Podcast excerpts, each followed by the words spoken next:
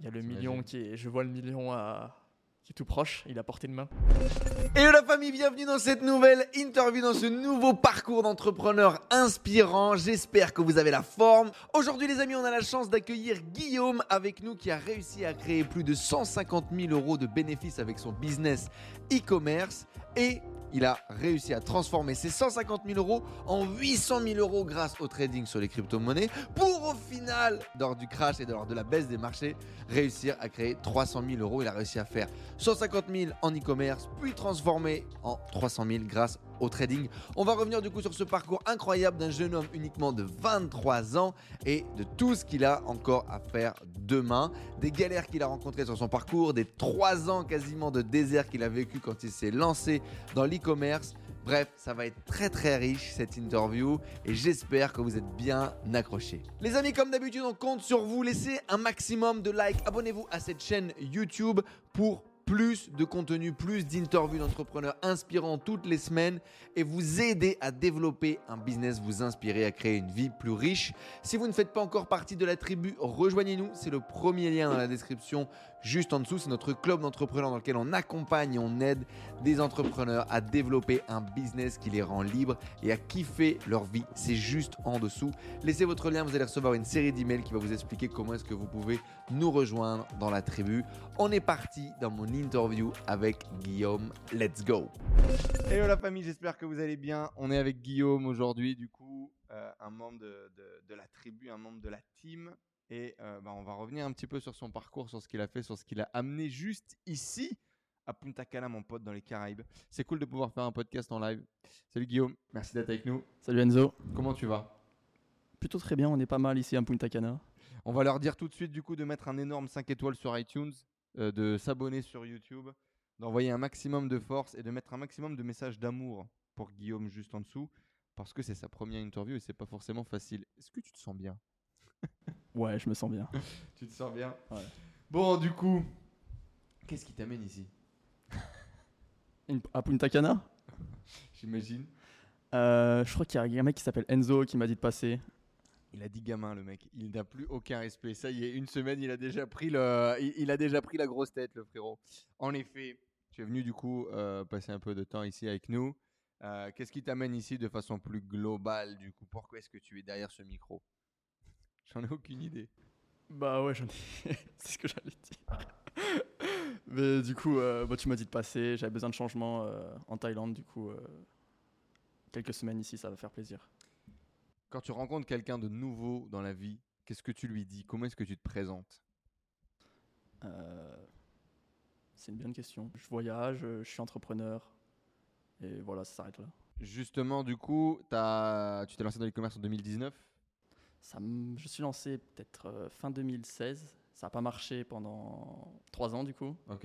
Et depuis, euh, C'est long effectivement. Et euh, ouais, depuis 2019, ça marche. Euh, on aura l'occasion d'en reparler. Tu t'es expatrié en 2020 en Thaïlande. 2021 du coup. 2021, tu as réussi à doubler ton capital grâce au trading de crypto-monnaies. Et aujourd'hui, tu es là en mode nomade digital après quelques péripéties cette année. On aura l'occasion de revenir sur tout ça dans le podcast. Mais avant ça, raconte-nous, c'est quoi ton rêve, toi, quand tu étais petit? Tu voulais faire quoi? Est-ce que tu voulais être pompier? Effectivement, il y a eu une petite période où j'ai voulu être pompier. oh, Mais ça a été, ça a été beaucoup euh, astronaute et pilote de chasse. Ouais. Pas mal, plutôt sexy. Et après, militaire. Militaire. Voilà. Effectivement, toi, ton délire, c'était C'est l'armée. c'était de rentrer dans l'armée. Ah ouais. Raconte-nous. L'armée, pour moi, c'est c'est toujours actuellement euh, une part de. un truc qui m'attire. Je vois un avion de chasse, je vois un treillis, je vois un camion militaire, je suis en, je suis en kiff. Du coup, ton rêve, c'était d'aller euh, à l'armée, comme tu le disais. Quand tu vois un treillis, tu mouilles. C'est exactement les mots que tu as employés juste avant qu'on coupe euh, ce podcast. Il t'est venu d'où, du coup, ce rêve d'aller à l'armée? Euh, je pense qu'il y avait toujours un parti en moi parce que faire pilote de chasse, pompier, c'est assez quand même militarisé comme métier. Mais euh, je pense depuis Charlie Hebdo, ça a vraiment changé de voir le GIGN rentrer. Au début, je voulais faire le GIGN. Après, euh, je me suis dit, bah, pourquoi pas faire des opérations extérieures. Et du coup, je voulais rentrer dans les forces spéciales. euh, après, voilà. Et qu'en est-il alors, du coup? Qu- Qu'as-tu fait de ce rêve? Est-ce que tu as Euh, tenté ce rêve? Après mon bac, du coup, j'ai fait sélection pour faire réserviste au début. Mes parents n'étaient pas du tout chauds que j'arrête mes études euh, pour rentrer dans l'armée, justement. Du coup, au début, j'ai fait bah, on fait un an réserviste pour tester. Et après, l'objectif, c'était bah, comme ça, j'avais un bon dossier et de rentrer dans les FS parce que du coup, la sélection, elle se fait sur dossier, c'est assez rigoureux. Ok. Et du coup, euh, j'ai fait réserviste. La formation initiale s'est très bien passée, j'ai kiffé. Par contre, après, ça a été euh, absolument euh, à l'opposé de ce que j'imaginais. C'était quoi tes- tes- ta, ta vision justement? C'était quoi ta- tes, tes valeurs, ta vision derrière le fait de rentrer dans l'armée? Euh, T'avais une idée pas mal arrêtée quand même de, de- Oui, de pourquoi est-ce que tu voulais y aller et de comment ça allait se passer? Beaucoup de respect, de rigueur, d'abnégation. Et en fait, euh, c'était Tu voulais sauver la patrie, frérot, dis-le. exactement ça. Exactement, voilà. Peut-être un peu euh, le héros, tu vois. Euh, je pense qu'il y a ça. Et euh, bah, ça a été à l'opposé de ce que je m'attendais. ouais. Qu'est-ce que tu as découvert du coup? Euh, pas beaucoup de rigueur, beaucoup de, euh, je vais dire bordel, tu vois. C'est très, très désorganisé, très peu au, de ni- au respect. niveau des, des, des, des- de des- la, du pro, des process, c'est absolument pour faire des trucs simples, tu mets une, deux heures, t'attends, euh, ça avance pas, c'est long Ok. et euh, peu de respect, très peu de respect. Envers quoi? Envers les, les, les, les, En gros, les bah, soldats, envers les recrues, envers t'es- les, les toi, tu es obligé de respecter tes supérieurs, Mhm. c'est la base. Par contre, euh, tes supérieurs sont plus là euh, pour abuser un peu de leur pouvoir que pour euh, être le leader qui te lead justement, euh, à mes yeux, c'est le rôle du leader. Tu es supérieur, mais tu as un rôle, tu as une responsabilité. Et là, par contre, c'est juste pour donner des ordres, te dire va chercher mon café, et voilà, des trucs comme ça. Ok. Donc, euh, Donc grosse déception. mauvaise expérience, ouais. Ouais. Mm. Et donc, tu as fait combien de temps et tu as décidé de pas renouveler? Ton rêve est, est mort dans l'œuf un peu? Exactement, je suis resté un an et j'ai fait une rupture de contrat après. Et alors? Comment tu te sens après euh, ce rêve de gosse qui finalement. euh, Il y a toujours une partie de moi qui a envie de faire ça, même si au final, je pense que ça me plairait pas. Il y a toujours une partie de moi. euh, Il vaut mieux finalement que ça reste comme un espèce de, de, de- de rêve Effectivement, sans peut-être. peut-être courir après ou... Bah, c'est un peu à l'opposé de la vie d'entrepreneur. Quand tu es militaire, tu pas le droit d'avoir de société, tu pas le droit de plein de choses. Tu es censé être euh, disponible 24 heures sur 24, 7 jours sur 7. Hmm. Du coup, euh, il y a quand même un manque de liberté que aujourd'hui avec l'entrepreneuriat, euh, j'ai. Pourquoi justement euh, l'entrepreneuriat? Il y a beaucoup de gens qui entreprennent pour la liberté. Si on t'écoute, euh, le, le côté militaire, c'est l'opposé de la liberté. Du coup, toi, c'est quoi ta, ta raison pourquoi entreprendre? Je pense, euh, avant, j'avais. Pour moi, il y a deux possibilités. C'était soit le métro boulot dodo, de, euh, le boulot classique, quoi, être Mhm. employé, soit être militaire. J'ai choisi d'être militaire parce que c'était hors de question que je fasse euh, employé. Ok. Et l'entrepreneuriat, bah, ça rajoutait une troisième possibilité qui était bien plus sexy que euh, être employé. Et du coup, qu'est-ce qui t'a attiré? Qu'est-ce que tu trouvais sexy dans le côté entrepreneurial? La liberté, euh, C'est paradoxal, du coup, d'un côté, tu as envie d'être euh, prisonnier de, de- de- d'un sergent pas- caporal chef. Et de être prisonnier parce que ouais, il y a cette part quand tu es militaire euh, d'abnégation, du coup euh, sacrifice de sa personne pour euh, un- une plus grande cause, la patrie. Et euh, là, bah, t'as- j'avais mes rêves aussi. Du, et du coup, je pense que quand tu es entrepreneur, tu te permets plus de réaliser tes rêves, euh, être libre, réaliser les- ses objectifs, ses projets, des trucs qui tiennent à cœur depuis longtemps. Voilà. C'était ça qui te drivait, quoi. Ouais. Et donc, du coup, parle-nous un petit peu de euh, ton background, euh, ta famille, de quelle euh, typologie, on va dire, de famille tu viens, de quelle couche sociale tu viens. Et surtout, ce qui va m'intéresser, c'est quelles croyances on avait mis dans ta tête en termes de succès, en termes de possibilités et en termes d'argent. Je viens d'une famille relativement aisée, donc je dirais classe moyenne haute. Mes parents ont toujours bien gagné leur vie, ils étaient ingénieurs. J'ai pas, c'était vachement, c'était pas très à l'aise avec l'argent, on va pas se mentir. C'était plus euh, dans un milieu bobo quoi. On, Mhm. est- on a de la- on a de l'argent, mais c'est quand même pas bien vu d'avoir de l'argent. On Ok. va pas rouler euh, en Mercedes, on va plus prendre des voitures euh, simples, pas montrer son argent. C'était beaucoup, euh, faut faire beaucoup d'études. Dans le milieu, moi j'ai pas fait de bac S, pas fait d'études, c'était clairement assez mal vu de faire ça. Par ça, des croyances.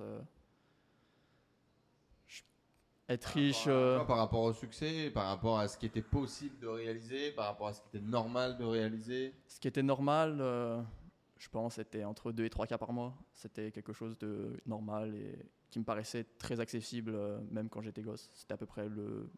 C'était le chemin moyenne, vers voilà. lequel tes parents attendaient que tu ailles, quoi. Exactement. Hmm. Voilà.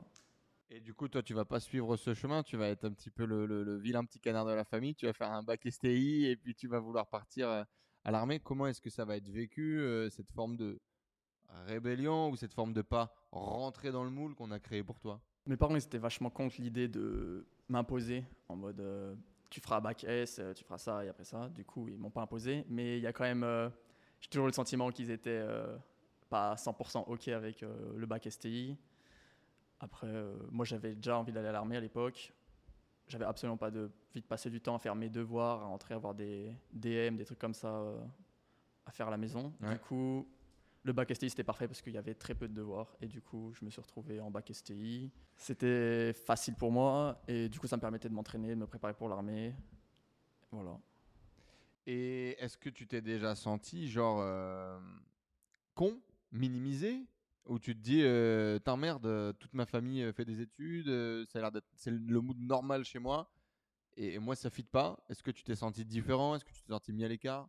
Peut-être un petit peu, je pense que c'est pas ma famille qui a fait me montrer. C'était. euh, J'habitais dans un petit village où justement c'était assez élitiste. Et c'est peut-être des parents de certains potes, quand ils apprennent que tu as choisi un bac STI, qui te demandent pourquoi? comme ça. Je fais bah. C'est comme ça, voilà. Il n'y a pas de raison. Et La du vérité, coup, à ce moment-là, comment tu te sens? Comment tu réagis?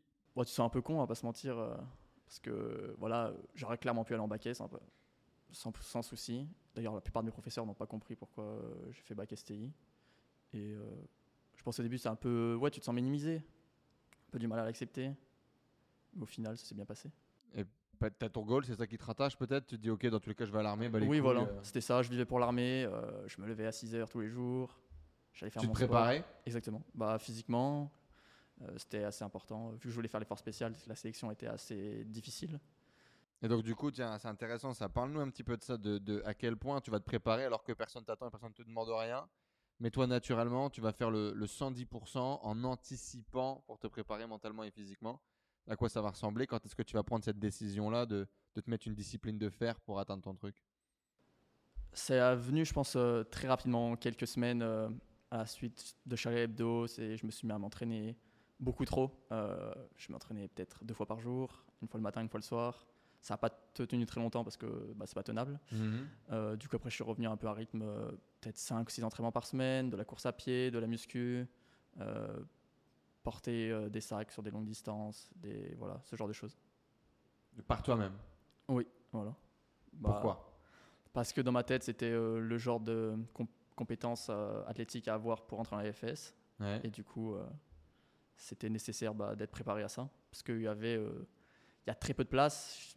Euh, Dans l'AFS, quelques dizaines euh, par année, si je dis pas de bêtises. Et du coup, bah, c'est quand même un truc qui attire. Donc, tu es face à- aux meilleurs gens en France. Donc, bah, faut être le meilleur. Comment est-ce qu'on explique une détermination aussi grande? Il y, y a des trucs moi qui me qui m'interloquent. Je sais pas si ça se dit, Euh, mais c'est ce truc où en gros de toi-même tu vas créer une détermination euh, qui n'a aucun sens, une rigueur qui n'a aucun sens si, mais une, énorme détermination, une rigueur de ouf. Tu vas te mettre à faire des exercices, à te préparer mentalement comme si tu allais être champion du monde euh, pour préparer n'importe quel sport. Et euh, cette, cette motivation, elle est intrinsèque, quoi. Elle vient de toi.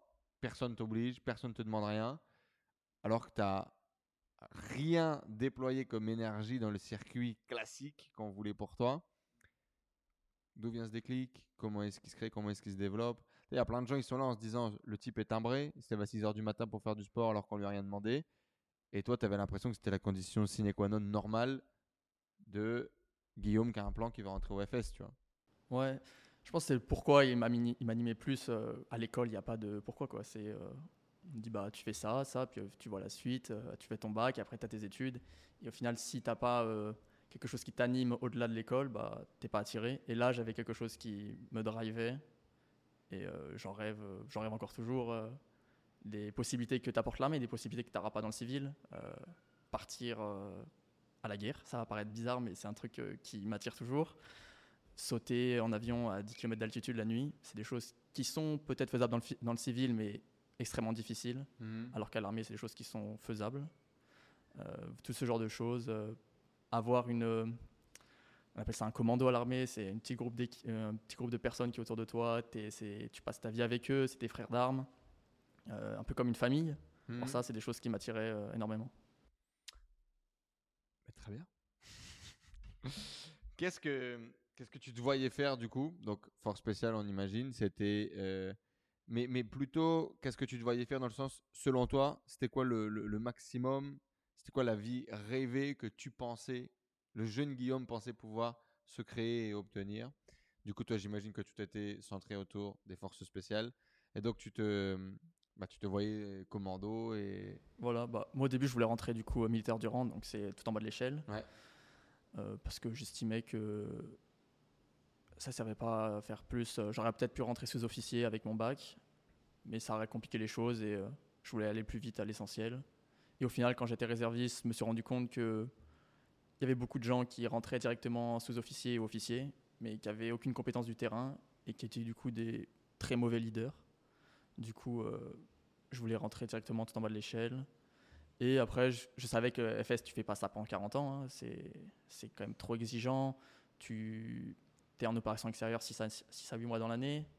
Du coup, euh, c'est difficile d'avoir une vie normale. Tu pas de vie de famille. Enfin, même s'il y en a qui vont te le dire, je pense que c'est difficile de créer cette vie, euh, avoir une femme, des enfants, même si c'est possible.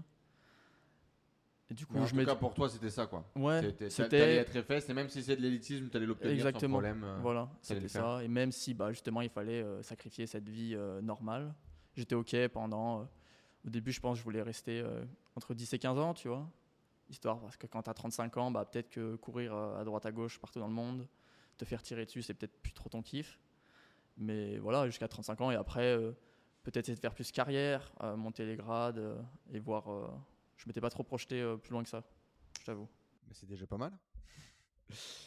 Du coup, c'est quoi les débuts dans l'entrepreneuriat? Raconte-nous un petit peu. Premier business, première vente. Comment est-ce que ça va se passer? À quel âge? Et pourquoi? Du coup, euh, quand j'ai quitté l'armée, il y a eu un petit moment de flou parce que euh, bah, j'ai arrêté mes études pour ça. C'était mon rêve et au final, euh, bah, le rêve n'était pas très idyllique. Et du coup, On se je- relève vite de ça ou pas? Ça a mis quand même quelques mois. hein. Il y a quelques mois où euh, j'ai pas trop foutu grand chose, où j'étais chez moi et je foutais rien. Et je suis tombé sur euh, le livre d'Olivier Roland. Euh, tout le monde n'a pas eu la chance de rater ses études, ce qui Mhm. collait bien exactement à la situation. le titre était parfait. Et euh, bah, du coup, ce livre a rapporté, a apporté cette troisième possibilité de l'entrepreneuriat, justement. T'avais jamais pensé à ça avant? Non, Tu jamais. jamais imaginé C'était entrepreneur pas possible, il n'y avait pas d'entrepreneur dans ma famille, pas autour de moi, pas dans mon village. C'était plus des cadres autour de moi. Et du coup, euh, non, pas être entrepreneur. Et du coup, au début, euh, bon, Olivier Roland est vachement axé infoprenariat. Mhm. Du coup, au début, j'étais parti sur ça. Je pense qu'il y avait, euh, je me sentais pas à l'aise aucune, euh, dans aucune niche de faire l'infoprenariat. Mhm. Et après, du coup, il y a eu le e-commerce qui était arrivé. Et du coup, quelques mois après, j'ai commencé à prendre ma première formation e-commerce et à essayer de faire mes shops. Comment c'est arrivé? Du coup, comment est-ce que tu as acheté ta première formation en ligne? Est-ce que ça a été naturel pour toi? Est-ce que ça a été 8 milliards de questions qui se sont posées Est-ce que tu as procrastiné pendant plusieurs semaines, plusieurs mois Est-ce que Non, je crois que c'était assez naturel. C'était une formation euh, Amazon FBA qui était assez nulle, si euh, je m'en souviens bien. c'était qui? Je m'en souviens plus. Je crois qu'il a disparu. euh, il a disparu De la complètement de la circulation. circulation. Euh, c'était euh, pas ouf, mais ça a promis, ça a été un premier pas. Après, je me suis rendu compte que Quelle année du coup? C'était, euh, je pense, que c'était 2016. C'est ça. C'était peut-être euh, hein. été 2016. T'avais quel âge? Du coup, j'avais 18 ans. 19 peut-être, non 18. Et à ce moment-là, se former sur Internet, acheter une formation en ligne, ça te... Non, ça me paraissait ok. euh. Ouais, je me suis pas trop posé de questions en fait. Quand tu lisais le livre d'Olivier, bah, ça faisait partie euh, des choses qui T'avais recommandaient. donné euh, raison à Olivier, Voilà. tu croyais en ce qu'il racontait, Exactement. donc tu suivais le, le chemin. Exactement. C'était combien d'argent du coup ta première formation? Je pense que c'était quelques centaines d'euros, j'aurais pas 200, peut-être 197, un genre de prix. Et bon, il y avait de l'argent, t'avais ces études. J'avais un peu d'économie, ouais, et ça allait là-dedans. Au final, je me suis rendu compte que euh, pour faire du Amazon FBA, c'était, euh, bah, fallait euh, investir surtout sur un produit et faire du stock, euh, passer beaucoup de temps. Je pense que je manquais un peu de patience, je m'attendais à devenir euh, riche en trois mois. Qu'est-ce qui t'a fait avoir cette croyance? Bah, ça avait l'air facile euh, dans le livre. Quand Olivier le raconte, ça a l'air facile. euh, c'est des choses, euh, bah, regarde lui, il fait ça et euh, il gagne tant. Et toi, t'es, oh, bah, bah, moi aussi, pourquoi pas, je peux vendre un genre de truc et euh, ça, je vais faire encore plus. Et au final, euh, j'ai pas fait d'Amazon FBA. Je suis tombé sur une. C'était tout début du dropshipping à l'époque. Je suis tombé sur euh, une formation de Léo Guillot, du coup, que j'ai prise. Le frérot. Exactement. Et euh, voilà, j'ai commencé comme ça. Et du coup, en combien de temps tu as appliqué la, la- la formation? Est-ce que ce passage à l'action de lancer l'activité, ça a Ah, été long? Que... Ça a été, euh, tu vois, j'ai dû acheter ma formation Amazon FBA en l'été, si je dis pas de bêtises, ça devait être juin ou juillet. Il y a eu quelques mois où je commençais à m'intéresser, à voir, à discuter avec des fournisseurs et tout, pour me rendre compte qu'au final c'était pas pour moi. Et genre, si je dis pas de bêtises, début septembre, euh, j'achète la formation de Léo Guillot et euh, je commence à essayer de faire mes sites euh, de mon côté. Directement Ouais. Passage à l'action instantané. Voilà, Shopify, tu fais ton site qui est pas ouf au début, on va pas se mentir. Les thèmes gratuits et tout, voilà. En combien de temps tu fais ta première vente? Je pense que ma première vente, je crois que mon premier shop, il a fait une première vente, mais c'était absolument pas rentable. Quelques, quelques semaines au final, le temps de monter un shop qui était à peu près euh, ok, qui me paraissait euh, magnifique à l'époque, mais au final, euh, pas ouf. C'était des montres, vraiment très originales. Et voilà, une vente, mais pas rentable, avec du Facebook Ads. Quand tu vois la vente passer, qu'est-ce qui se passe? Qu'est-ce que tu ressens à ce moment-là? J'avais les notifications sur mon portable à l'époque, du coup. un petit moment d'excitation en mode c'est une blague Oh, il y a un truc, il y a un mec qui a acheté, c'était peut-être 60 euros, et voilà. Ça fait plaisir. C'est quoi les, les- les croyances? C'est quoi la sensation quand tu découvres ce business-là? Est-ce que ça te paraît ok, possible?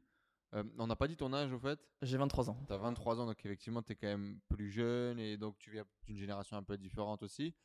Genre l'e-commerce, ouais, pas de problème. Pourquoi pas gagner, gagner de l'argent sur Internet C'était pas particulièrement un frein pour toi. Euh, l'e-commerce, devenir e-commerçant, est-ce que tu arrives à te projeter, te mettre dans la case? Ou est-ce qu'au contraire, euh, ça t'a. Il y avait ce truc de est-ce que c'est vraiment possible? Est-ce que ça a vraiment marché? Je pense que c'était entre deux parce que, y a- si je dis pas de bêtises, en 2016, il y avait peu de personnes encore qui Ouais. partageaient euh, leurs chiffres. Il n'y avait pas des gens euh, tels les Yomi euh, qui, avaient- qui faisaient des millions et tout. Il y avait des gens qui faisaient peut-être quelques dizaines de milliers d'euros sur l'année. Il y avait en francophonie. Si je dis pas de il y bêtises, avait personne où il y avait deux trois mecs qui partageaient des screens à 500 dollars jour et c'est Voilà, c'est ça. Pour moi, Léo, c'était pas, c'était la, première formation que j'avais vu passer. Ouais. Et Il faisait voilà. beaucoup de pubs ce con. Voilà. Ouais. Et Déjà à l'époque. euh, c'était un entre deux quoi. Je, je m'attendais pas. euh, pour moi, c'était euh, gagner 5, 10 000 euros par mois, voilà maximum. Mais du coup, ouais. Tu te dis Ouais. c'est possible, ça a Bah, marché. euh, C'est mieux que les peut-être 1500 euros que j'aurais gagné à l'armée et sans bac, enfin sans- juste un bac, sans études, j'aurais pas pu gagner euh, beaucoup plus euh, en tenant un emploi normal. quoi. Donc tu te dis que c'est disponible pour toi, que c'est possible, que ça va marcher et tu vas à fond quoi. J'y vais. Qu'est-ce que dit ton entourage à ce moment-là quand tu dis voilà je vais devenir entrepreneur, je acheter une formation et je vais me lancer dans le dropshipping? Ils étaient pas trop chauds, on va pas se mentir. Euh, bah, ça fait un peu peur quoi. Je pense pour mes parents, ils avaient.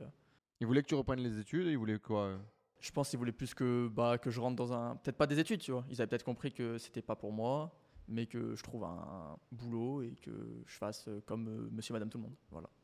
Et quand tu leur dis, euh, bah, je vais faire un truc sur internet, ça a marché, euh, je vais acheter des montres en Chine et les revendre plus cher en France, ils sont, mais euh, si ça marchait, ça serait connu. Voilà. C'est la réponse de base. Voilà. Si ça, si ça pouvait fonctionner, ça se saurait quoi. Exactement. Ouais. Pourtant, c'est ce que font les mecs qui font du business en Chine depuis des années. hein. Exactement. Mais bon. Mm. À ce moment-là, du coup, c'est quoi tes compétences? C'est quoi ta connexion avec informatique, avec le web? Qu'est-ce que tu sais faire? Et qu'est-ce qu'il va falloir apprendre? Et quelles sont les premières galères, du coup, sur lesquelles tu vas tomber? Bon, j'ai pas trop de compétences, je me débrouille avec un ordi, quoi. Je pense comme tous euh, les gens de notre génération. Et du coup, euh, bon, à Shopify, euh, tu bidouilles un peu au début, après, tu, c'est facile à prendre en main. Tout était, à- tout est assez simple au final. Facebook Ads, c'est aussi assez intuitif.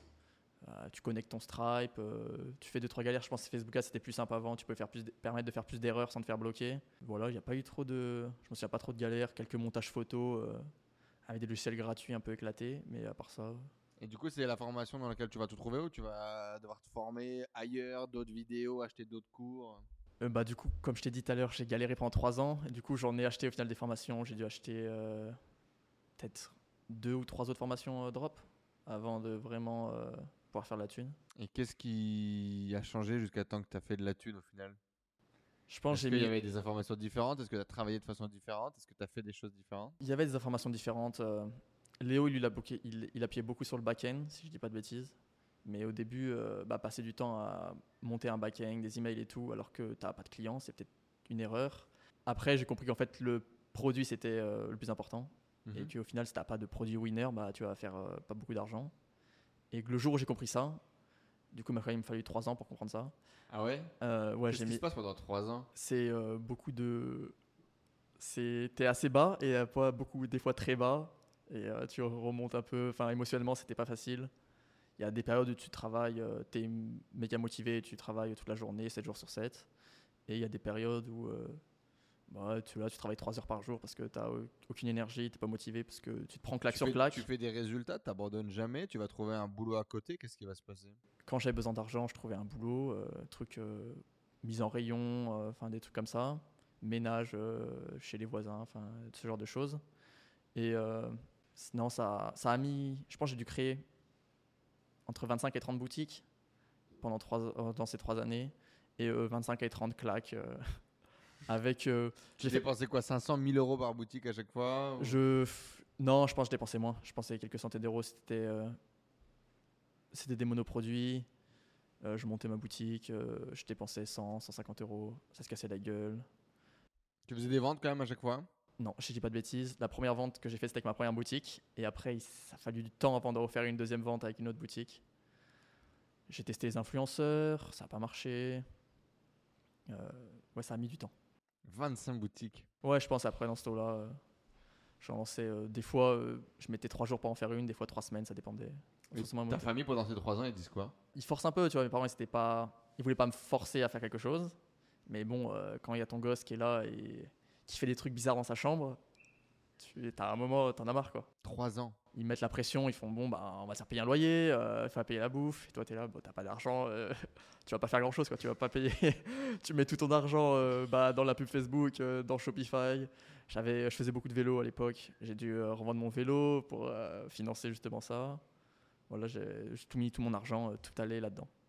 Il n'y avait pas de vacances. Et avait... T'as jamais perdu confiance? Tu t'es dit que ça allait marcher? Ah, il y a des moments quand même, il y a beaucoup de doutes qui s'installent. Mais ouais, bah, c'était un peu. Je voyais pas d'autre solution. Du coup, il n'y avait pas de plan B. euh, c'était ça. Il fallait que ça marche.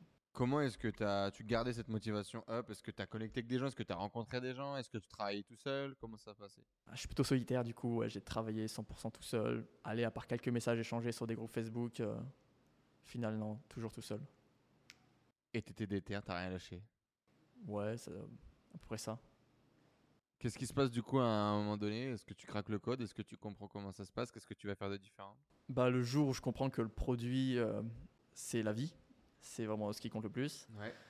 je découvre AdSpy, euh, je paye euh, les 99 euros par mois, ou, ce qui faisait mal quand t'as pas d'argent.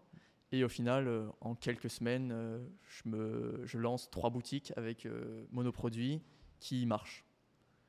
Enfin, il y a peut-être eu des échecs entre temps. J'ai lancé une boutique par jour, je m'en souviens. Et euh, il y en a trois en peut-être deux semaines qui sont rentables. Et du coup, il y a les premiers euh, centaines d'euros qui arrivent, euh, premiers 1000 euros. Et je dis pas de bêtises, en trois semaines, je fais peut-être 12 4 CA et 3-4 000 euros de net. Qu'est-ce que tu ressens? Qu'est-ce que tu vis à ce moment-là? Là, c'est euh, cadeau de la vie.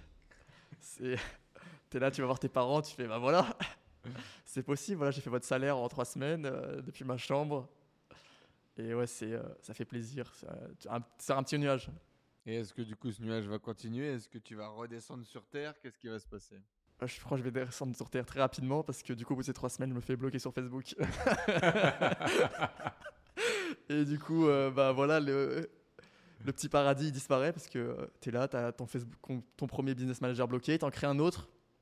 Il dure à peu près deux jours, il est bloqué lui aussi. Tu contactes Facebook, euh, ça marche pas, il n'y a personne qui te répond, message automatique, euh, vous n'avez pas respecté les policies, euh, salut, terminé. Du coup, bah, tu sais pas quoi faire. Tu es là, tu as gagné que 4000 euros, tu crois que tu es hyper riche du coup, parce que. mais. Parce que ça fait 12 000 de CA en un mois et donc du coup tu te dis mais c'est bon je gagne 10 000 euros par mois. Ouais, exactement. Et, mais il n'y a plus de Facebook et du coup, bah, tu sais plus comment faire. Parce que depuis le début, tu faisais du Facebook Ads.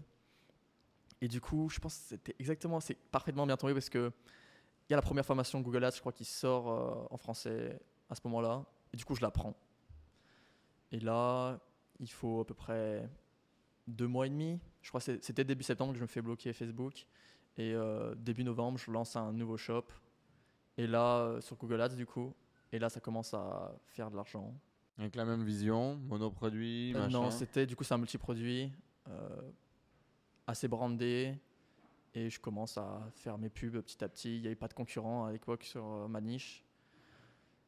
Et ça marche. Ça fait quelques ventes. euh, Je mets le budget, j'ai pas beaucoup d'argent. Du Dans coup, quelle euh, année à ce moment-là? si je dis pas de bêtises, on est en 2019. C'était novembre 2019. Et du coup, premier Q4. Exactement, donc premier Q4. euh, du coup, je lance mon shop, ça devait être début novembre. Ça fait peut-être euh, 5000 euros net euh, pour le jusqu'à la fin du mois de novembre. Et je dois faire euh, 25 ou 30 000 au mois de décembre net. Là, euh, c'est next tape. de revenus, de bénéfices. Ouais, ouais, ouais. Je Combien de peut-être chiffre faire d'affaires? 60 000 et quelques. Je margeais beaucoup. Je vendais mes produits peut-être 5 fois ou 6 fois plus cher. Qu'est-ce que tu vis à ce moment-là? Euh, le renouveau euh, sur un petit nuage qui, qui fait plaisir. Et au final, euh, je, Ça commence à faire beaucoup d'argent aussi, 60 000 euros, 70 000 euros de chiffre d'affaires. Est-ce mets- que ça te fait peur les chiffres? Est-ce que ça t'excite les chiffres? Est-ce que ça faisait peur euh, un peu parce que je pense que mes parents me faisaient beaucoup peur. Ils me disaient Ouais, imagine tous tes clients te demandent un remboursement quand tu vas faire? Au final, euh, tu vois l'argent qui rentre et ça fait plaisir. C'est un peu le travail euh, qui paye enfin. Ouais. Et euh, je mets tout de côté, je, suis- je dépense absolument pas. Je vais chez mes parents, j'en profite. Donc euh, je dépense absolument 0 euros. Tout part de côté. Qu'est-ce qui va se passer ensuite?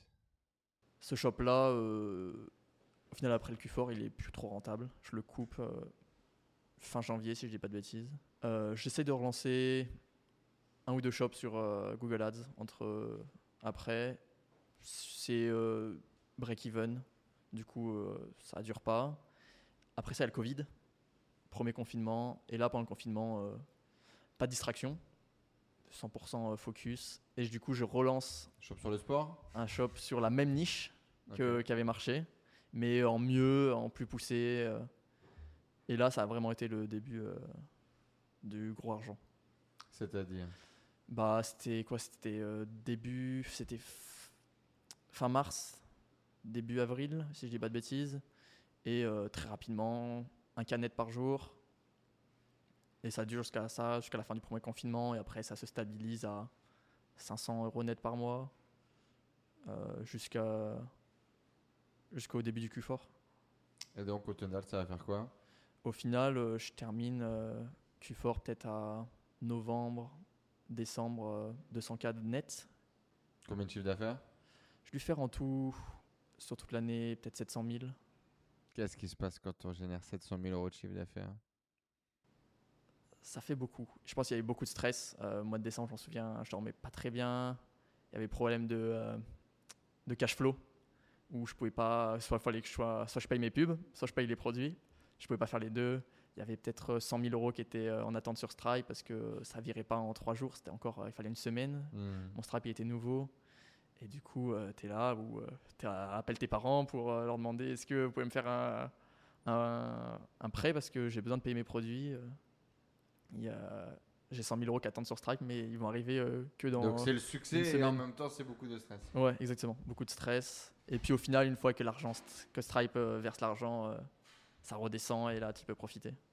Comment est-ce que tu te sens quand il y a un, succès plus retentissant? Avant, on avait gagné 25 000 euros, ce qui était un excellent euh, trimestre, mais ça restait des petits chiffres. Là, on parle de plusieurs centaines de milliers d'euros.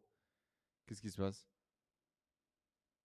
Tu t'en rends compte Tu t'en rends pas compte Je pense que tu viens de voir que tu viens de gagner le salaire d'un PDG d'une grosse entreprise du 440 à, à l'année ou pas? Ça, je pense que ça met longtemps à s'en rendre compte. Je, suis, euh, je vis toujours assez euh, modestement. euh, Je prends des petits apparts. J'avais quitté euh, la France. Je vivais un peu en Europe, je voyageais. Ok. Je prends un petit appart, euh, salle de muscu, euh, je mange et terminé. Tu vois, je dépense quasiment rien. Et euh, je fais pas T'as trop quitté attention. chez tes parents du coup à ce moment-là? J'ai quitté mes parents juillet 2019. Non, 2020 du coup. Juillet 2020. Donc quand ça commençait Ça commence à après le marcher, euh, après le Covid, euh, voilà, quand euh, ça commençait Les à- frontières réouvrent, on peut à peu près prendre l'avion. Et du coup, je pars en Europe euh, faire un peu le tour. Tu voyages, tu profites de, de- de Exactement. ce statut de nomade digital. Exactement. Ok. Toujours tout seul, Tout seul. toujours ouais. pas d'associé, toujours Pas pas, de partenaire, rien? Du tout. Ok, dans ta bulle. Ouais. Et donc du coup, qu'est-ce que va, comment va changer ton entourage? Que ce soit tes parents, que ce soit tes potes, que ce soit euh, même toi parfois, peut-être ton regard auprès de ton entourage. Après ces trois ans de galère, après un petit peu d'argent, là d'un coup beaucoup d'argent, qu'est-ce qui va se passer? Je pense qu'ils prennent mes parents, même mes potes. Je pense ils étaient- je pense qu'on me l'a jamais dit, tu vois, mais ça fait. Tu as du mal à prendre au sérieux quelqu'un qui arrête ses études, euh, qui fait un truc. euh, je parlais très peu de ce que je faisais, parce que même moi, j'avais un peu un doute de ce que c'était, tu vois, est-ce que c'était vraiment quelque chose qui était viable ou pas. Et du coup, bah, c'était un peu un flou, les gens, ils savaient pas trop ce que je faisais. Euh, et du coup, je pense que beaucoup de gens pensaient, euh, bon, il fait des trucs bizarres dans sa chambre, et voilà, euh, à un moment, ça lui changera, il changera, et puis il retournera euh, à la normalité, quoi. Ouais. Et là, je pense que les, une fois que bah, ils voient que tu peux faire plusieurs dizaines, centaines de milliers d'euros, ils te prennent plus au sérieux et tu redeviens bah, normal. Enfin, tu es capable de vivre ta vie normalement et voilà. D'accord, donc en fait, c'est juste, euh, ouais, bon, il, il a trouvé un truc qui marche et c'est ok pour Voilà. lui, mais genre, euh, c'est normal quoi, rien de. Ils sont pas au courant des chiffres, ils sont au courant des chiffres? Euh, si, ils sont au courant des chiffres. Ils sont au courant des chiffres, même euh, mes parents sont en mode euh, ça sert à quoi tout cet argent? Ok. Voilà, avoir 3000 euros par mois, 4000 euros par mois, c'est bien, mais après, plus, ça sert à quoi? Qu'est-ce que tu vas en faire Je vois pas pourquoi tu travailles autant. voilà, toutes ces questions qui arrivent. Et je commence à ressentir un peu l'écart que ça crée, euh, plus avec mes potes euh, d'enfance, Mhm. qui eux sont toujours étudiants, et toi, tu as 200 000 euros sur ton compte. Et Comment tu vis d'avoir 200 000 euros sur ton compte? Bah, j'utilise pas, je suis assez je suis peu dépensier, tu vois, du coup, euh, ça fait plaisir. Mais voilà. Mais ça fait juste. T'accroches moins d'importance, du coup, à, à petites dépenses qu'un étudiant va faire très attention à ce qu'il Normal, dépense. ouais. Et toi, bah, si tu dois payer ça, tu le payes. euh, si pour euh, passer en vacances, tu dois prendre un chalet, pour, euh, tu payes. Et puis voilà. Je me pose pas de toutes ces questions. Et du coup, je commence à sentir un petit un fossé qui se crée avec mes potes. avec tes potes Ouais. Quand est-ce que tu vas vraiment commencer à te sortir comme étant un entrepreneur? Je pense le moment où je commençais à. où je suis parti de chez mes parents. Quand, quand tu habites chez tes parents, bah, tu es toujours un peu le gosse qui habite chez ses parents. Enfin, on va pas se mentir. T'as beau être majeur, c'est maman qui fait tes courses. euh, même si c'est moi qui me faisais à manger, qui vivait à peu près ma vie euh, comme je voulais. Bah, t'habites toujours chez tes parents, quoi. T'es toujours un peu un gamin. Il y a un moment où tu pars, où euh, tu voyages, tu vis ta vie. Là, tu te sens entrepreneur ouais, à ce moment-là. exactement. Alors justement, qu'est-ce que tu penses qui a changé dans ta tête, dans ta vie, à ce moment-là où ton business en ligne a commencé à, à t'amener bah, suffisamment d'argent pour être libre? Les possibilités. Genre, on commençait euh, à voir euh, bah, des énormes chiffres qui arrivaient, des Yomi qui faisaient euh, un million d'euros en 24 heures. Et là, tu fais, euh, wow, je fais un cadeil, 1000 euros net par jour, c'est rien du tout. Le mec, il fait un million. Tu fais, là, tu vois, ça te casse des plafonds de verre que tu avais. Tu, en fait, il n'y a pas de limite. Le mec, il fait un million, il a probablement qu'il en fait 10. Et ça va continuer. Et encore une fois, pourquoi pas moi? Exactement. J'ai envie moi aussi de, de le développer. Du coup, ça a cassé pas mal de, de barrières que tu pouvais avoir ou que tu pouvais te mettre et des possibilités que ça ouvre. Et dans ta vie au quotidien, qu'est-ce que ça a changé? Ou dans ta vision de toi-même, tes croyances par rapport à toi-même? Est-ce qu'il y, a des- est-ce qu'il y a des changements? Est-ce que tu vis des changements à ce moment-là? Ouais, je pense que je vivais beaucoup. euh, J'étais assez insécure, euh, peur de manquer. Et du coup, je vivais, euh, je travaillais beaucoup pour accumuler euh, et ne pas manquer, justement. Et après, une fois que, bah, que tu as 200 000 euros, tu peux plus euh, bah, vivre comme ça parce qu'en fait, tu n'as plus d'insécurité. quoi. Tu es OK. Et ce qui te drivait jusqu'à maintenant, bah, tu l'as plus. Genre, cette énergie que tu avais, cette peur de manquer qui te poussait à travailler euh, tous les jours et tout. Bah. Parlons-en maintenant, du coup. Euh, parce qu'effectivement, c'est un shift que beaucoup de gens qui sont un peu avancés vivent. Au début, tu es déter, tu fais tout pour remplacer ton salaire pour ceux qui ont un job, ou tu fais tout pour te créer une espèce de, liberté financière. Ça y est, tu as 200 000 euros sur un compte. Euh, donc clairement, payer le loyer, ça va bien se passer. Payer la bouffe, ça va bien se passer. Qu'est-ce qui se passe au moment où tu n'as plus de drive? Ce truc qui te motivait de ouf avant, te motive plus du tout aujourd'hui. Comment est-ce que tu l'as vécu? Bah, ça a été euh, tout 2021 où ça n'a pas été facile, euh, où tu commences un peu à, à plus dépenser ton argent, à vivre dans un plus de confort, et du coup, où la motivation, bah, elle est plus comme avant, quoi. Où avant, euh, ça me posait pas de souci de me lever à 6 heures, prendre mon petit déj et bosser jusqu'à midi, euh, faire mon sport, rebosser toute l'après-midi euh, jusqu'à euh, le soir, et puis aller dormir et faire ça tous les jours. Et là, même en essayant de me discipliner, que j'avais toujours assez, j'étais toujours assez discipliné, difficile de rester motivé, focus et tout. pour bosser. Qu'est-ce qui se passe du coup à ce moment-là? Quelles sont les actions que tu vas mettre en place? Quels sont les résultats que tu vas obtenir du coup? Bah, je, commence à m'associer avec mon meilleur pote du coup, début euh, 2021. On essaie de lancer des projets, mais on essaie de faire les choses différemment. On veut plus faire les trucs nous-mêmes, on, on délègue, vu que bah, j'avais de l'argent. Euh, et euh, je pense par flemmardise aussi, parce que j'avais la flemme de, bah, de travailler comme avant. Et du coup, bah, sans surprise, ça n'a pas marché. Pourquoi? C'est toi qui me disais ça, euh, quand tu es dans ta médiocrité, bah, tu arrêtes des résultats médiocres. Et je pense que j'ai passé 2021 dans ma médiocrité. Qu'est-ce qui se passe du coup quand euh, tu sors de ton trou 2019, tu crées ta liberté financière en 2020 et en 2021, t'arrives à rien, t'arrives à rien faire ou presque Ça fait un peu mal. Tu vois, l'argent du coup euh, qui était sur ton compte qui commence à diminuer petit à petit, Mm. ça met une pression. Il y a le renouveau de euh, cette insécurité qui réapparaît. En mode, euh, oh bah, le zéro il se rapproche, même si j'en étais encore très très loin. J'étais très loin de dépenser euh, quand même des sommes euh, énormes tous les mois. Mais ça se rapproche petit à petit. Et il n'y a toujours pas de business qui rentre, enfin qui font rentrer de la thune. Et tu es là, tu es réinvesti dans de nouveaux projets, ça marche toujours pas. Et voilà, ça a été ça euh, toute l'année. Et à ce moment-là, du coup, c'est panique, pas panique Comment est-ce que tu fais pour gérer?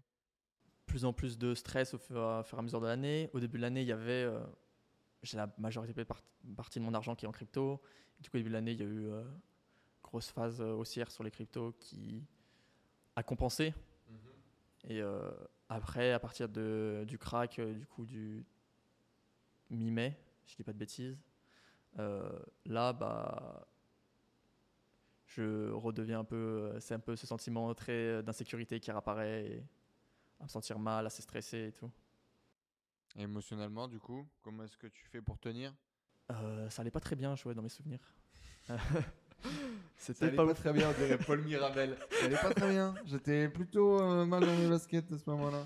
Ouais, il y a eu un petit. euh, je pense qu'il y a eu à peu près un mois et demi après euh, le crack des cryptos où. Ouais, je savais pas où j'allais, quoi. Où euh, je, je voulais faire du e-commerce, mais j'étais pas motivé. Après, euh, t'as un mec qui te parle de profil mimétique. T'es, ah ouais, moi aussi je vais faire des profils mimétiques, ça a l'air cool. Enfin, tu commences à faire le papillon parce qu'en fait, euh, tu veux refaire de la thune, mais. euh, Tu veux, t'es- t'espères croire à n'importe quel mec qui va te dire ouais, j'ai une solution miracle pour gagner Exactement. quoi. exactement. Euh, justement, il y a un truc qui est, qui est intéressant, c'est que tu vas investir quasiment 100% de ton capital en crypto-monnaie, euh, à peu près 150 000 euros, euh, du coup, que tu vas investir avec euh, pour objectif de faire fructifier ton capital et tu vas devenir trader amateur du jour au lendemain, ou presque. Qu'est-ce qui se passe? Quelle est la vision? Pourquoi prendre autant de risques? Ça faisait quasiment depuis août 2020 du coup que j'étais sur le marché des cryptos, que je regardais, que je me formais, que j'avais des formations sur l'analyse technique, les fondamentaux et tout, que je faisais à peu près les trucs sérieux. Et du coup, euh, début 2021, je Mais tu décide- avais investi combien?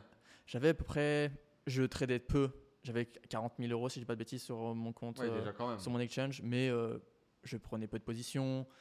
Et au final, j'étais break-even, je gagnais, je perdais, je faisais pas mal d'erreurs. Pas mal d'erreurs typiques de trader. Débutant, quoi. ouais, exactement. Mhm. Et du coup, je, début, le 20 début 2021, je rajoute tout ce que après, tout ce que j'ai sur mon compte, euh, je mets tout sur euh, les exchanges, All-in. all-in. Qu'est-ce Exact. qui se passe à ce moment-là? T'as- pété un câble t'es- J'ai peut-être pété un câble, oui. Euh, je pense, euh, bah, il n'y avait pas de, il y avait pas de projet e-commerce qui tournait. C'était, je pense, une bonne opportunité. Je vois les marchés des cryptos qui montaient. Mais t'as confiance en toi à ce moment-là de te dire euh, pas de problème, euh, tout va bien se passer? J'étais formé, ça me paraissait carré euh, la stratégie que j'avais. Et du coup, j'y vais. Euh, je minimise les risques. Je prends, je mets très peu par position et euh, j'y vais. Voilà. Et vous l'attendez la chute ou pas? Est-ce que vous l'attendez la chute? Ça a marché. Tu vas faire transformer 150 000 en 800 000 Exact- dollars en quelques semaines, quelques mois. Exactement, ouais, ça explose très rapidement. Du coup, là, c'est un peu l'euphorie. Euh, 800 000 balles. Il y a le million qui est, je vois le million à, qui est tout proche, il est à portée de main. Et puis, C'est un euh, rêve pour toi de devenir millionnaire? c'est un peu, c'est pas un rêve, enfin, euh, c'est juste des zéros sans un compte au final. Mais c'est quand même un peu. euh, c'est un goal, quoi. C'est. euh, ouais, je suis millionnaire, et après, euh, c'est juste des chiffres. Ça va rien changer à ma vie, on va pas se mentir. Qu'est-ce qui se passe à ce moment-là? Bah, beaucoup d'euphorie. Il y avait pas mal d'euphorie, mais euh, du coup, euh, aucune motivation pour euh, bosser euh, sur les projets à côté, parce que, bah, quand tu Parce que fais. t'as fait plus d'argent que jamais t'en as arrivé Exactement. ta vie. euh. tu montes, euh, enfin, pour passer de 150 000 à 800 000 euros en quelques semaines, c'est euh, plusieurs milliers, plusieurs dizaines de milliers d'euros par jour qui rentrent. Enfin, c'est pas, ça rentre pas parce qu'au final, je revends pas, du coup, euh, pas vendu, pas gagné. Et euh, voilà, je vois cet argent qui est là. Et puis, je vois toujours plus. Ah ouais, bah, je me rapproche du million et puis je me vois déjà avec euh, 2, 3, 4, 5 millions. Parce que pour moi, le bull run, il n'est pas fini et ça va continuer. Tu nous partages la chute tout de suite ou pas? Bah, la chute, c'est simple, hein, si je dis pas de bêtises, euh, je sais plus dans quel ordre c'était. C'est la Chine euh, qui interdit le minage des cryptos et Musk euh, qui lâche un tweet euh, Oh, le Bitcoin, c'est pas ouf. voilà. Vite fait, Bitcoin. Et moi, j'avais carrément un biais aussi à l'époque et du coup, j'étais oui, ça corrige et voilà, ça va remonter.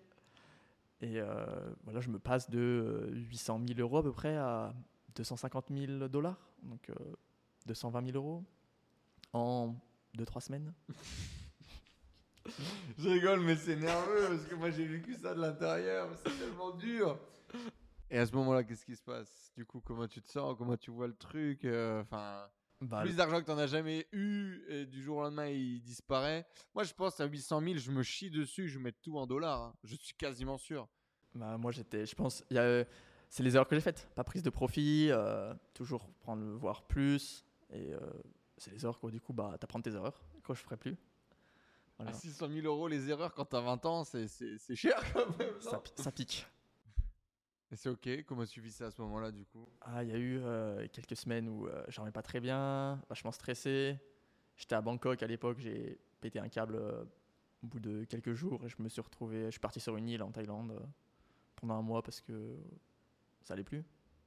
Pour changer d'air et puis. euh, D'ailleurs, il y a un truc intéressant aussi, euh, c'est que du coup, tu as 90% de ton capital, 95, 98% de ton capital euh, en crypto, et t'as pas un bal, ou t'as pas un bat, ou t'as pas un euro. Comment est-ce que tu vis ça, le fait d'être pauvre en fiat et d'être blindé sur tes comptes? Plusieurs fois, je sais qu'il y a eu des, coups de frustration, des choses comme ça. Comment tu vis ça? Euh, ça serait. Je pense que c'est là où devient l'insécurité, c'est parce que je mets beaucoup, je prends beaucoup de risques avec les cryptos et j'ai pas d'argent sur mes comptes. Et je, euh, pour moi, l'argent en crypto, c'est différent que l'argent sur mes comptes. Enfin, la valeur, même si c'est euh, la même somme, c'est pas pareil. Et du Oui, coup, ça vous suis- est tous arrivé. Vous avez payé une transaction en- en- en- sur une blockchain Ethereum qui vous a coûté une blinde. Vous avez cliqué comme si c'était rien passé, alors que des fois, pour payer un café 5 euros, t'as vomi. Exactement. Voilà, Ouais. quand tu payes euh, 300 euh, 300 dollars tes fees de transaction sur Ethereum, t'es ok. Alors que bah, payer euh, les 28 centimes de, frais, de transfert sur Wise, t'es oh, ça fait chier. Ça n'a aucun sens. Exactement. Et, euh, et du coup, euh, ouais, va- un peu stressé. Je commence à sortir un peu bah, d'argent des cryptos pour mettre sur mes comptes. Là, pour pouvoir vivre, parce qu'il n'y a, pas de pro- y a pas de business qui tourne et il n'y a plus d'argent sur les comptes. Comment est-ce qu'on vit ça? Il n'y a plus d'argent. J'étais à presque un million il n'y a pas longtemps. ça fait mal. Ça fait mal, euh, retour à la réalité, quoi. Et il faut encore dépenser parce que du coup, faut réinvestir dans d'autres projets euh, e-commerce. Si tu veux que, bah, si un jour je veux un business, bah, faut quand même mettre de l'argent sur la table. Et en même temps, il y a toujours cette partie de moi qui est en mode, euh, j'étais presque, j'étais presque un million. Euh, quand ça repart, euh, j'y suis, quoi. Je veux y être et j'ai appris de mes erreurs. Et, euh, donc, euh, je vais toujours garder euh, C'est maximum de mon intéressant, tu dis retour à la réalité. Est-ce que c'était pas la réalité? Est-ce que c'est une autre réalité? Est-ce Bah, que t'étais dans un rêve? J'étais un peu, clairement, j'étais dans un, sur un petit nuage, quoi. J'avais, j'étais, pour les erreurs de base du trader, c'est euh, les émotions. Et j'étais vraiment euh, émotionnel. Et du coup, bah, avec un biais haussier comme j'avais, bah, je pouvais pas voir que ça commençait à puer la merde. Et au final, quand tu regardes, euh, bah, ça sentait. Ça sentait, si j'avais plus fait attention. Euh, j'avais déjà des cryptos qui avaient beaucoup baissé avant le crack. Le Bitcoin ne sentait pas très bon euh, depuis quelques semaines déjà. Donc il y avait des choses, euh, des, des indicateurs, mais moi, euh, bah, aveuglé. Ah, mais t'étais tellement persuadé que tu me persuadais moi aussi. Hein, J'étais aveuglé. Moi, j'étais, moi, je disais non, non, Bullrun va continuer. Le Guillaume, il à fond. Le gamin, il a fait 150 à 800 et il me dit ça va monter. Moi, ça va monter. Tu vois ce que je veux dire bah, Moi, j'étais là, non, non, le type est un génie. C'est le niveau Elon Musk, tu vois. Bon, bah, 300K. Ça redescend, enfin, ça redescend à 220, quelque chose. Ouais, ça remonte. Après, il y a rebond technique, ça remonte et je me retrouve peut-être à 300, 350 euh, en juillet, quoi. Voilà. Puis je commence à sortir de l'argent pour vivre de ça, quoi. Bah, pour euh, payer mes hôtels euh, et la vie, euh, mon coût de la, le coût de la vie. Parlons-en un petit peu de ça, de cette amélioration du coût de la vie et de ce nouveau lifestyle qu'on s'offre. Tu as vécu 6 mois dans un hôtel 5 étoiles. Effectivement, il y a eu un petit craquage quand On, je suis on- sort de chez papa-maman et on vit 6 mois dans un hôtel 5 étoiles alors qu'on n'a aucun business qui tourne. Qu'est-ce qui se passe dans ta tête? Qu'est-ce qui se passe dans ta vie à dépenser entre guillemets autant d'argent alors que tu n'as pas été habitué à ce niveau de luxe, ou ce niveau de besoin ou ce niveau de nécessité? Et euh, quand en plus, moi je te dis, ben non, on va prendre un appart dans la tour où moi je vivais, machin, il y a la piscine, il y a la salle de muscu, il y a le machin. Tu as acheté l'appart, tu as le contrat et tu vas pas parce que c'est trop éclaté à ton goût. Ouais, je commence à avoir des goûts euh, un peu plus luxueux, on va pas se mentir. Et du coup, je voulais un appart dans un hôtel. Et euh, je voulais pas de contrat en fait. Je voulais pas euh, être engagé sur 6 mois, un an. Et du coup, je me retrouve à, trouver un truc sur internet. Je fais visiter, c'est cool, c'est assez cher. Peut-être deux ou trois fois plus cher que ce que je comptais mettre à la base. Mais c'est cool et au final, euh, je fais euh, Ah bah je suis euh, riche, du coup ça passe. Du coup, je me mets à payer 3, 000 euros par mois pour euh, vivre dans un hôtel 5 étoiles euh, à Bangkok. Et c'est comment? Bah, c'est cool, on va pas se mentir. euh, voilà, habiter dans un hôtel, euh, c'est quand même sympa. L'hôtel est cool, les gens sont cool. Il y a toujours plus de confort, du coup, toujours plus de flemme pour travailler, mais c'est cool. Explique à tout le monde, parce que je pense que tout le monde n'est pas conscient de ça, de à quelle vitesse tu augmentes tes dépenses mensuelles, tu augmentes ton lifestyle? Bah, c'est simple, quand je vivais chez mes parents, je dépensais zéro. Mes parents me payaient à manger, payaient ma salle de sport. C'est à peu près mes seules dépenses que j'avais. Mhm. Euh, ça s'arrêtait là. Quand je commence à partir voyager, je dépense euh, maximum 1000 euros par mois en booking, Airbnb. euh, je fais très attention. Après, à manger, très simple. Salle de sport, ça s'arrête là. Et là, j'arrive en Thaïlande. J'ai dépensé 15 000 euros dans un visa. Je paye 3 000 euros par mois de loyer, du coup. Salle de sport et euh, manger, ça s'arrête là. Voilà. Mais je dépense à peu près 5 000 euros par mois. Donc je passe de peut-être en quelques mois, si je dis pas de bêtises, du coup en juillet je vis encore chez mes parents et euh, février de l'année d'après, euh, je passe de 0 à 5000 euros par mois de dépenses. Et surtout que, est-ce qu'aujourd'hui tu vivrais euh, dans des conditions, euh, est-ce que tu revivrais dans des conditions euh, down? Est-ce que tu serais capable d'abaisser ton lifestyle? Est-ce que tu... Si c'était absolument nécessaire, oui. Actuellement, euh, j'ai pas l'impression que ce soit absolument nécessaire, du coup je le fais pas. Mais il va falloir le faire parce que ça continue à dépenser 5000 euros par mois alors qu'il n'y a aucun argent qui rentre. Ça va poser souci un jour. Ouais. Euh, justement, parle-nous de ton expatriation euh, en Thaïlande. Pourquoi? Comment? Qu'est-ce que ça s'est fait? Comment tu as vécu ça? Bah du coup, vu que moi, j'ai galéré pendant quand même trois ans, j'ai eu le temps un peu de... Je, je savais que j'allais pas continuer en France. J'ai eu le temps un peu de faire un avis sur pas mal de pays. Donc au début, il y a eu Malte. Tout le monde allait là-bas. J'étais ouais, pourquoi pas. Mais bon, habiter sur un petit caillou, là, je faisais... euh, ça a l'air chiant, en fait. Et du coup, il y a eu Dubaï aussi, Panama, Thaïlande. Et puis au final, euh, c'était Thaïlande qui cochait le plus de cases. Et du coup, je décide d'aller partir là-bas. Alors, tu décides quand même d'acheter ton visa à 15 000 euros avant même de visiter. Qu'est-ce qui se passe? Tu n'as jamais dépensé autant d'argent de ta vie. Là, tu Mhm. dépenses 15 000 euros dans un visa, alors que quand on vient de France, on sait même pas ce que c'est qu'un putain de visa. C'est Tu n'as pas vécu la problématique et tu décides de mettre de l'argent sur la table, de dépenser cet argent et de partir et de faire le truc. Bah, je veux partir. Dans ma tête, c'est Thaïlande. Ça va être euh, que ce soit 15 000 euros, même si je reste que un ou deux ans, ça sera intéressant. Si- Et du coup, je me suis dit, c'est une bonne expérience. Je vois plus ça comme un challenge. euh, euh, partir vivre tout seul à l'étranger, s'expatrier. T'as même pas de gens là-bas sur place, t'as pas de contact, t'as rien, t'as aucune info. Du tout. J'ai juste euh, les formations de Euh, Julien d'Ozai TV. Formation expatriation avec bah, ce qui m'a permis en gros de me débrouiller, ouvrir ma société, pour avoir mon visa et puis voilà. Et après on se débrouille. Et on y va. Ouais. Comment ça se passe du coup? Bon, ça se passe plutôt bien quoi. C'est avec Covid du coup, j'arrive, quarantaine. euh, deux, semaines, Sympa. deux semaines dans un hôtel, voilà. Et puis après, euh, arrive à Bangkok, découverte du pays, euh, puis voilà.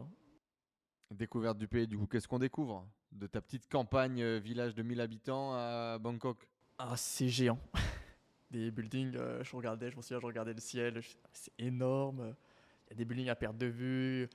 C'est la jungle, il y a des gens partout, euh, des bouchons tout le temps, des bruits tout le temps. Du coup, au début, c'est un peu too much. Puis après, on s'habitue au final. Et alors? Content? Très content. Le kiff? Ouais, j'adore la Thaïlande. Les femmes en Thaïlande, c'est comment? Mitigé. C'est-à-dire? Euh, Bah après, c'est mon expérience. Tu pars célibataire déjà Ouais. Je pense que ça manque un peu de. À mes, à mes yeux, de culture. Il y a peu de. Elles ont peu, les discussions sont assez simples avec les femmes que j'ai rencontrées. Euh, Il y a toujours ce problème de euh, pouvoir d'achat. Voilà, le salaire moyen en Thaïlande, enfin le salaire minimum c'est peut-être 10 000 bahts, ça fait quoi? 260 euros. Le salaire moyen c'est peut-être 20 000 bahts, ça fait 500 et quelques euros. Donc quand, euh, quand tu payes un loyer à 3 000 euros par mois, quand même déjà une petite différence euh, qui se fait sentir et tu peux. Il y a toujours cette idée dans ta tête euh, est-ce qu'elle est là pour moi Est-ce qu'elle est là Est-ce que pour. tu te fais faranguer Exactement. Exactement. Est-ce que tu te fais faranguer? Au final, euh, je pense pas. Je suis très ok pour. je paye quand j'invite. Après, souvent, je les revois pas parce que je suis pas très intéressé au final. Il n'y a pas de. Ça accroche pas. Et du coup, c'est facile? Les femmes taillent? C'est ouais, c'est même peut-être trop facile. Ok. Ça en devient ennuyeux. Presque. Ennuyé. Bah, j'aime bien une challenge et du coup, quand c'est trop facile, il y a pas de challenge. En 2021, du coup, tu vas découvrir le développement personnel euh, un peu par la force des choses. Je pense que tu l'avais peut-être déjà découvert avant, euh, durant ces trois ans de, de, de désert. Euh, est-ce que tu regardais des vidéos de motivation Je sais pas quoi. Est-ce que tu lisais des bouquins? Ouais, Quel a été un peu le, le- le- le rapport au dev perso? Et comment tu as géré du coup bah, ce trou? Euh, littéralement d'un point de vue émotionnel, cette galère et ce travail de développement personnel peut-être plus intense que tu as vécu en 2021 Ouais, du coup, j'ai toujours lu, euh, bah, quand j'ai commencé à m'intéresser à l'entrepreneuriat, lu des livres, euh, que ce soit business, développement perso. Même si, au final, la vie, elle m'a l'a pas, j'ai pas trop appliqué dans ma vie. Il n'y avait pas de nécessité. au final, c'est vraiment en 2021 où je commence à me prendre des vrais claques émotionnelles. Et du coup, ça s'est imposé à moi. Faire du dev perso euh, plus sérieusement. Et du coup, comment ça s'est fait? Comment ça s'est matérialisé? Qu'est-ce que tu as appris? Qu'est-ce que tu as vécu? Bah, quand je suis arrivé en Thaïlande, j'ai contacté un mec qui s'appelle Enzo. Et je lui ai demandé est-ce qu'il voulait être mon coach. Et du coup, voilà, euh, c'est commencé comme ça. Toutes les semaines, euh, coaching avec toi. Et du coup, qu'est-ce que, quels ont été les problèmes? Comment est-ce que ça s'est Comment est-ce que tu as ressenti ces problèmes de dev perso dans ta vie? D'accord? Et euh, qu'est-ce que tu as appris sur toi Ou qu'est-ce que tu as vécu? Tu vois, quelles ont été la, la- la- quelle a été la transformation finalement? Au début, j'ai un gros problème, très peu à l'aise à exprimer, à ressentir mes émotions, euh, vraiment blocage. Donc, euh, j'avais, je descendais, j'allais peu de chances que d'être déprimé si ça allait pas, mais euh, presque aucune chance d'être très joyeux, pas de up et pas de down, quoi. Mhm. Très stable, tout. euh, ça- Une vie ça- plate. Exactement, très très plat. Et du coup, bah, commencer à avoir des claques, parce que quand tu commences à ressentir des émotions et que tu n'en as pas l'habitude, bah, tu te mets à pleurer, euh, ça fait tout bizarre Mhm. au début. Donc, euh, du jour au lendemain, on va dire, tu découvres une espèce de, de, de- d'hypersensibilité, quoi, en gros. Ouais. J'avais déjà des gens qui m'avaient parlé, euh, ouais, t'es hypersensible et tout. Mais là, tu commences vraiment à le ressentir. euh. Et donc, principalement dans les downs, c'est-à-dire quand ça va pas, quand c'est la merde, t'es au fond du trou. Quoi. Ouais, ça va pas. euh, m'en souviens, plusieurs premiers coachings avec toi. Je me retrouve en larmes à la fin du coaching. euh, Des trucs qui étaient jamais arrivés parce que je pensais même pas être capable de pleurer, tu vois. En mode euh, Tu guerrier. définissais plutôt comme quelqu'un de, de, de dur, le côté Exactement. militaire. Le côté euh, militaire, on Je suis un pleure- homme oh On pleure pas, euh, on y va, quoi, et on s'en bat les couilles. Pas de Mhm. sentiments, des centimètres, comme ils disent à l'armée. Très fin, Dans la finesse. exactement. Pas de sentiments que des centimètres. euh, c'est c'est pour être le slogan dans, dans ta chambre en Thaïlande. et du coup, qu'est-ce qui va se passer à ce moment-là et, et qu'est-ce que tu vas apprendre sur toi, tu vois? Pas qu'est-ce que tu vas vivre en coaching, mais voilà, si tu devais faire aujourd'hui un saut dans le, dans le futur ou revenir au contraire un saut dans le passé, euh, quels ont été un peu les événements marquants? Quelles ont été un peu les informations clés que tu pourrais repartager peut-être aux gens qui vivent quelque chose de similaire, tu vois? Euh, C'est compliqué, hein Ouais, c'est compliqué à dire. À l'heure actuelle, je- la vie elle est tellement mieux avec les émotions, même si c'est dur à vivre euh, des fois. C'est tellement plus pire, même si je pense que je suis encore pas tout à fait à l'aise avec. Il y a encore du chemin à parcourir. C'est quand même euh, bien mieux maintenant. Je suis bien plus à l'aise avec, les exprimer. Et ça, ça n'a pas de prix. C'est juste ouf. Donc on va dire mieux vivre, mieux accepter tes émotions au quotidien et Ouais, apprendre à mieux vivre avec quoi. Exactement. C'est quoi ta définition d'une tribu, Guillaume? C'est un petit groupe de personnes soudées euh, qui s'entraident et qui, je pense pas qu'ils doivent avoir les mêmes objectifs, mais qui euh, aspirent à quelque chose en commun, au minimum une petite partie de leur vie, quelque chose en commun euh, pour le bien de tous. C'est notre petit commando à nous quoi. Exactement, c'est exactement ça. Euh, et justement, donc tu as rejoint la tribu euh, il y a à peu près 9 mois, un an, j'en sais rien, par extension forcément, du fait que tu travailles euh, avec moi et qu'on travaille ensemble de façon euh, intensive. Tu jamais participé à la tribu parce que tu étais en Thaïlande et tu t'en battais un peu les cacahuètes, on va se le dire. C'est pas faux. Tu découvres du coup la tribu depuis euh, quelques jours, quelques semaines euh, que tu es là. Euh, Qu'est-ce que tu en penses? Qu'est-ce que tu en dis? Et bah c'est ouf. J'ai fait du coup, euh, c'était quoi C'était avant-hier. Mhm. Euh, le call avec on- tout le monde s'est présenté. euh, tout il y a plein de gens. Enfin moi qui passe euh, mes journées tout seul, je suis assez solitaire. Bah là rencontrer des entrepreneurs, des gens qui ont des- tous des parcours différents, tout âge, des gens qui font qui sont plutôt freelance, des gens qui font du e-com, qui ont fait plus ou moins de thunes. C'est très inspirant. Et justement, euh, donc on l'a compris, tu es plutôt solitaire depuis le début, tu as fait Mm. ton truc de plus- vraiment solitaire, tu as avancé tout seul dans les galères, dans les succès, tu as avancé tout seul. Euh, on en parlait tout à l'heure, tu t'étais associé aujourd'hui, euh, vous avez dissous la société, vous avez dissous l'association, ça n'a pas marché forcément comme tu l'aurais euh, espéré ou comme tu l'aurais voulu. C'est quoi justement aujourd'hui ta vision sur ce truc de travailler tout seul? C'est quoi ta vision sur le truc de travailler à plusieurs? Est-ce que tu penses que le réseau est important? Est-ce que tu penses que t'investir dans la tribu, ça va être quelque chose de positif ou pas? C'est quoi ta vision sur ce truc de tout seul ou en groupe? Je pense que je n'irai pas m'associer à nouveau aussi facilement que j'ai fait. Je pense que c'était une erreur. Je ne me suis pas associé pour les bonnes raisons. Euh, par contre, euh, ne pas avoir de réseau comme j'ai actuellement, et je pense c'est un gros désavantage et une faiblesse euh, dans mon business et même dans ma vie. Pourquoi? Bah, c'est plus dur de surmonter les épreuves tout seul. Quand tu as des gens qui peuvent t'aider, tu as des contacts, tu un souci, c'est quand même plus simple. Faire tout tout seul, c'est peut-être euh, gratifiant pour ton ego, mais c'est quand même plus dur. Et Je je pense que c'est ton ego qui t'a isolé? Bah, beaucoup de mal à demander de l'aide. Je pense que c'est un peu une partie d'ego, on va pas se mentir. Je suis pas du tout à l'aise, toujours pas à l'aise à demander de l'aide, et du coup, euh, bah, je me débrouille tout seul. Cette fierté en mode, bah, j'ai besoin de personne, je me débrouille tout seul, indépendance. Mais euh, t'es tout seul, voilà. Donc euh, t'es tout seul quand ça marche pas, mais t'es tout seul aussi quand ça marche. Il y a personne pour qui profiter. Tu vas pas faire péter le champagne parce que t'es tout seul, c'est un peu chiant tout seul. euh, voilà. Qu'est-ce que tu vas changer du coup euh, pour justement demain vivre ça différemment et peut-être t'ouvrir plus aux autres et... Qu'est-ce que tu comptes faire Qu'est-ce que tu as envie de faire Ou pas d'ailleurs hein? Bah, vu que je compte habiter en Thaïlande et rester en Thaïlande, je pense que je ferai plus d'efforts pour rencontrer des gens là-bas, des entrepreneurs. Parce que j'ai pas fait d'efforts, on va pas se mentir actuellement. Allez, à part une ou deux personnes que j'ai rencontrées, euh, je connais personne. Voilà. Et ça, je pense, c'est un gros souci. C'est ce qui fait que j'ai pas l'impression d'être 100% expatrié. Parce qu'au final, j'ai pas réussi à recréer une vie euh, Sur place exactement comme j'avais en France. J'avais mes potes et j'ai pas de potes là-bas actuellement. Du coup, euh, je pense qu'il va falloir travailler sur ça en 2022. Qu'est-ce qu'on apprend du coup de, de ce rêve? Tu sais, il y a beaucoup de gens là peut-être qui nous écoutent et qui, qui rêvent de gagner 700 000 euros en un an euh, et, qui s'imaginent que ça va résoudre tous leurs problèmes et que ça va être génial et que. Et en t'écoutant, euh, j'ai l'impression que parfois ça rajoute plus de problèmes qu'autre chose. Euh, c'est quoi un peu les, conclusions sur ton parcours? Qu'est-ce que tu en tires? Qu'est-ce que tu en gardes?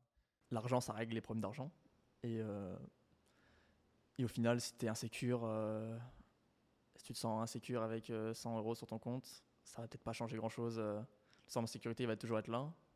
Et que, en gros, dis que sur ton compte, ça va diminuer, le chiffre va diminuer, tu vas te ressentir insécure. Peu importe que tu aies 100 000, 1 million, 100 millions, ça va pas aller. Du coup, s'il n'y a pas cette travail de dev perso, bah, il y aura toujours, ça ça va jamais changer. Et d'un point de vue, euh, et d'un point de vue business, euh, aujourd'hui, tu disais, là, tu n'as toujours pas de business actif qui tourne euh, pour l'instant. Est-ce que tu te sens 100% en confiance sur le fait de remonter quelque chose? Est-ce que du coup, il y a une espèce de peur de l'échec qui s'est mis en place parce que tu as eu des bons résultats par le passé Comment est-ce que tu vois ça? Comment est-ce que tu gères ça? Il y a un petit, quand même un petit doute parce que ça fait quoi? Ça fait plus d'un an que j'ai pas de shop qui tourne vraiment euh, comme j'avais avant. Et du coup, bah, le marché change. Est-ce que euh, j'ai eu un coup de chance? Toutes ces questions qui se posent. Après, bah, j'ai toujours de l'argent, j'ai toujours de quoi investir. Du coup, je pense que ça va bien se passer. Mais oui, il y a toujours euh, cette peur de retourner dans ces trois ans de traversée du désert. Il y a ce truc où à un moment donné, tu as fait un shop qui faisait euh, 100 euros net par jour. Et du coup, c'était plus assez. Et Ouais. Du coup, tu, tu l'as pratiquement euh, délaissé, négligé, voire euh, de frustration, pratiquement envoyé chier alors que tu commençais à avoir les nouveaux prémices d'un nouveau projet qui pouvait durer. C'est vrai. Et J'avais un shop que, qui faisait 100 euros par jour. Et euh, ça me paraissait tellement peu. Et pour moi, c'était une insulte à- travail que j'avais fait, euh, toutes les galères, que euh, j'ai accordé aucune attention.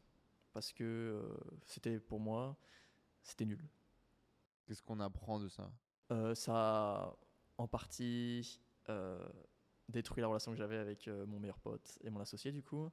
Donc voilà, négliger ça, ça ça n'a pas été facile, ça a eu des conséquences. Et au final, bah, 100 euros par jour, ça fait 3K par mois. Bah, c'est pas mal parce que quand tu gagnes zéro, 3K c'est déjà pas mal. des poseurs de Paul Mirabel. zéro. C'est pas si mal. euh. En tout cas, ça aurait pu être les, les- les prémices d'un truc euh, pérenne et, et qui se développe, quoi. Surtout ça, la, Ouais. la vision. Euh, Guillaume, est-ce que tu penses qu'on est entrepreneur ou on le devient? On le devient à mes yeux. Parce que mes parents m'ont toujours répété on est entrepreneur, on est entrepreneur. Jamais eu euh, quelconque euh, intention de devenir entrepreneur avant euh, mes 20 et quelques années. Et euh, c'est très bien passé au final. Si on, te, on te souhaite quoi pour demain? C'est quoi, les, Des objectifs? C'est quoi le- la suite pour toi? Bah, Relancer des shops, déjà, ce serait déjà pas mal. Et après, moi je continue dans l'e-com, c'est ça qui me plaît. Donc faire un truc plus sérieux parce que le dropshipping, ça commence à me saouler. Un petit mot pour les gens qui te regardent? Pour les femmes de l'audience encore connectées? Pourquoi les femmes? Mais pourquoi pas Vous êtes toutes belles. Ah, c'est beau. Guillaume, tu sais, à chaque fois, on leur laisse un petit mot de passe qu'ils doivent laisser dans les commentaires euh, quand ils regardent l'interview jusqu'au bout. Quel est le mot-clé que tu veux qu'ils laissent sous, la- sous le, le podcast? Euh, vive la France. Voilà. Patriote jusqu'au bout. Exactement. Il va sauver la patrie euh, en réveillant votre esprit patriote. Mettez vive la France. Du coup, si vous êtes encore connecté avec nous, on saura que vous faites partie des vrais, des seuls, ceux qui vont jusqu'au bout. Euh, Guillaume, merci beaucoup d'avoir partagé tout ça. Comment tu te sens là après cette interview? Est-ce que c'était finalement plus compliqué dans ta tête que dans la réalité ou est-ce que c'était un exercice difficile? Non, ça va, c'était pas trop difficile. Merci en tout cas d'avoir passé ce moment avec nous. Merci d'avoir euh, ouvert ton cœur. Les amis, merci d'avoir regardé ce podcast. d'a- merci d'avoir écouté cette conversation, bien évidemment. Mettez vive la France dans les messages juste en dessous. Laissez-nous un énorme like. Abonnez-vous. Laissez 5 étoiles si vous êtes sur les plateformes de podcast. Et surtout, rejoignez la tribu. C'est notre club d'entrepreneurs sur le web qui peut vous aider à changer votre vie, à vous aider à développer votre business, mais également à vous aider à kiffer la vie, développer des relations qui ont du sens. Et puis, euh, bah, rejoignez-nous, le lien est juste en dessous dans la description. Laissez votre email gratuitement et vous recevrez une séquence email vous expliquant comment nous rejoindre. On ouvre les portes à chaque fin de mois. Merci beaucoup la famille. À très bientôt dans une prochaine interview. Rendez-vous la semaine prochaine. Ciao tout le monde. Ciao Guillaume. Salut Enzo.